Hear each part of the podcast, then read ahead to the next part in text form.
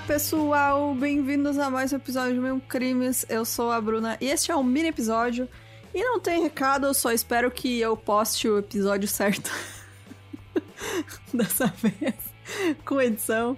Então, bora lá pro caso de hoje.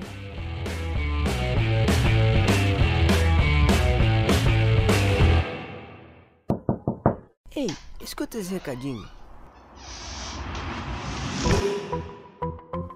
A história que cativou mais de 50 milhões de ouvintes em um podcast produzido pela Wonder agora está disponível em uma adaptação incrível na Stars Play. Acompanhe a história do Dr. Christopher Dante, interpretado pelo Joshua Jackson, um neurocirurgião com uma carreira promissora e personalidade carismática que começou a chamar atenção pelos motivos errados. Seus pacientes entravam em sua sala de cirurgia para procedimentos de rotina e saíam mutilados e até mesmo mortos. Os cirurgiões Robert Henderson e Randall Kirby, interpretados pelo Alec Baldwin e Christian Slater, percebem que tem algo muito errado e começam a trabalhar com a ajuda da promotora Michelle Sugart, interpretada pela Ana Sofia Robb, para tentar salvar vidas antes que elas caiam nas mãos do Dr. Dante. Doctor Death já está disponível no Stars Play todo domingo. A estreia foi no dia 12 de setembro e a série terá oito episódios que contarão a ascensão e queda na carreira do Dr. Dante. Você consegue acessar o Stars Play pelo aplicativo disponível para Android e iOS ou pelo canal Stars Play no Amazon Prime Video. O Stars Play também está disponível na Apple TV, Roku Express, Vivo App Store e Claro Net TV. Assinantes do Stars Play têm acesso a um catálogo de produções originais e exclusivas, como The Act, Power e The Spanish Princess, além de uma seleção com milhares de filmes e séries para você assistir quando e onde quiser. Para mais informações, acesse www.stars.com/br/pt é stars.com/br/pt. O link está aqui na descrição deste episódio. O Nathan Robinson tinha 27 anos e era de Bournemouth, que fica no condado de Dorset, no sul da Inglaterra. Ele e o pai dele, de 48 anos, William Spiller, dividiam um apartamento. O Nathan cursava matemática na Universidade Abers... Aberystwyth. Gente, não sei, os ingleses são difíceis, hein? E povinho que bota os nomes estranhos nas coisas. A Aberystwyth. sei lá, enfim, ele fazia matemática. e o pai dele era taxista. Em 16 de maio de 2013, o Nathan usou um canivete para matar o pai dele. E depois de cortar o corpo do pai com uma serra e uma faca, ele limpou o apartamento com equipamento de limpeza a vapor que ele comprou logo no dia seguinte.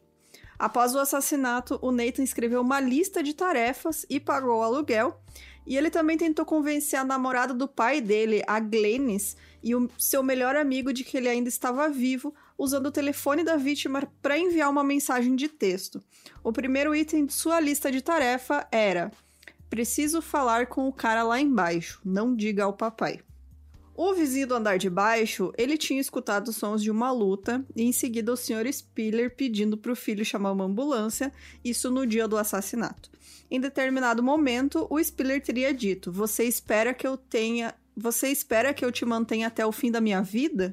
E no dia seguinte, o morador do andar de baixo do apartamento disse que na tarde do assassinato, um líquido rosa, entre aspas, estava escorrendo pelo teto do seu banheiro. Quando ele foi investigar o que seria o tal líquido, o vizinho disse que o Robinson apareceu na porta muito calmo, explicando sobre ter feito uma limpeza na casa e isso o promotor do caso, posteriormente, durante o julgamento, explicou que a substância era sangue diluído em produto de limpeza, que estava escorrendo do chão do banheiro do cara para o apartamento de baixo. Então, depois disso, tem imagens do Nathan em um trem em direção a Glasgow para ver amigos. De Glasgow, ele foi para Birmingham e Bristol para visitar outros amigos e parentes, levando a série de filmes de terror Jogos Mortais como um presente péssimo gosto, né, gente? Porque só o primeiro presta, o resto nem se deu um trabalho. Inclusive, esse último que saiu aí, não, não recomendo, não. Fica aí a, a dica. O Nathan, então, pegou pelo menos cerca de 10 mil libras que dá mais ou menos 31 mil reais na época, que pertenciam ao pai dele. E ele gastou esse dinheiro, cerca de 3 mil, em comidas, bebidas e prostitutas durante essa viagem. Então ele basicamente saiu tirar umas férias depois de ter matado e esquartejado o próprio pai.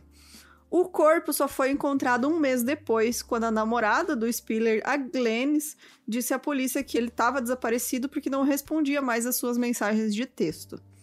A polícia de Dorset foi até o apartamento e notou um cheiro muito forte e várias moscas no corredor que dava para o apartamento. E quando eles entraram na residência, eles encontraram o corpo desmembrado, guardado em caixas de plástico. Junto com as roupas, havia um canivete, uma serra e um serrote. A cabeça foi posta em uma caixa e colocada em um arquivo, e essas caixas estavam servindo de apoio para a televisão do apartamento no meio da sala. Então ele basicamente fez ali um móvel composto de caixas com pedaços do corpo do pai dele, botou a TV em cima e foi passear, gastar o dinheiro do pai e, e foi isso, assim, e deixou o corpo lá. O Nathan foi preso na casa de sua mãe em Birmingham em junho de 2013 e quando a polícia prendeu ele, ele ainda perguntou se era alguma piada. Olha só que coisa, né? O promotor do caso, ele disse que em uma nota escrita dois anos antes, havia prova de que o Robinson devia cerca de 36 mil libras ao pai dele. O Spiller tinha emprestado dinheiro para o filho para uma viagem para Tailândia. O Nathan disse ao tribunal que tinha memórias limitadas do assassinato devido ao fato de que havia sido abusado quando criança por seu pai e por outro homem. E a defesa também alegou que ele foi muito afetado por sua mãe, Elaine, que trabalhava como prostituta e ele encontrou um anúncio detalhando seus serviços. O Nathan argumentou que amava o pai e não queria matá-lo, embora também afirmasse que William era agressivo e controlador. A promotoria argumentou que o Nathan não sofreu de nenhuma anormalidade do funcionamento mental, entre aspas, né, que esse foi o termo que eles usaram, que pudesse diminuir a sua responsabilidade pelo assassinato, principalmente após encontrarem uma gravação telefônica do Nathan para a polícia em 27 de maio, na qual ele disse para a polícia que o seu pai estava bem e seguro e que ele devia encontrá-lo naquele dia. Um psicólogo concluiu que, embora ele tivesse alguns sintomas de depressão e ansiedade, eles não fornecem uma explicação parcial do motivo pelo qual ele cometeu o assassinato. Então, não tem nenhum fator que diminua né, a responsabilidade dele sobre o que ele fez. No caso, tipo, a não ter consciência dos seus atos, enfim. O réu disse ao tribunal que havia concluído um diploma de matemática, mas não tinha concluído um mestrado em biocombustíveis e gestão do meio ambiente. Ele explicou que completou a parte lecionada do segundo grau, mas não terminou a dissertação depois que ele ficou distraído ao descobrir sobre as atividades de sua mãe. O júri levou 90 minutos para considerar ele culpado e ele foi condenado à prisão perpétua, onde permanece preso até hoje. Então é isso, gente. Esse caso é bizarro mesmo, muito, muito horrível. E se você tiver sugestão de caso, manda pra gente no e-mail, milcrimes.com. Se você quiser deixar qualquer comentário nas publicações, pode deixar que a gente faz os comentários, a leitura de comentários né, no final de cada episódio principal, na segunda-feira. E se você quiser nos apoiar, entra no site milincrimes.com.br e entra também na nossa lojinha, que está lá os precinhos bacanas, os precinhos bacanas para vocês aproveitarem. Então é isso, beijo, até semana que vem.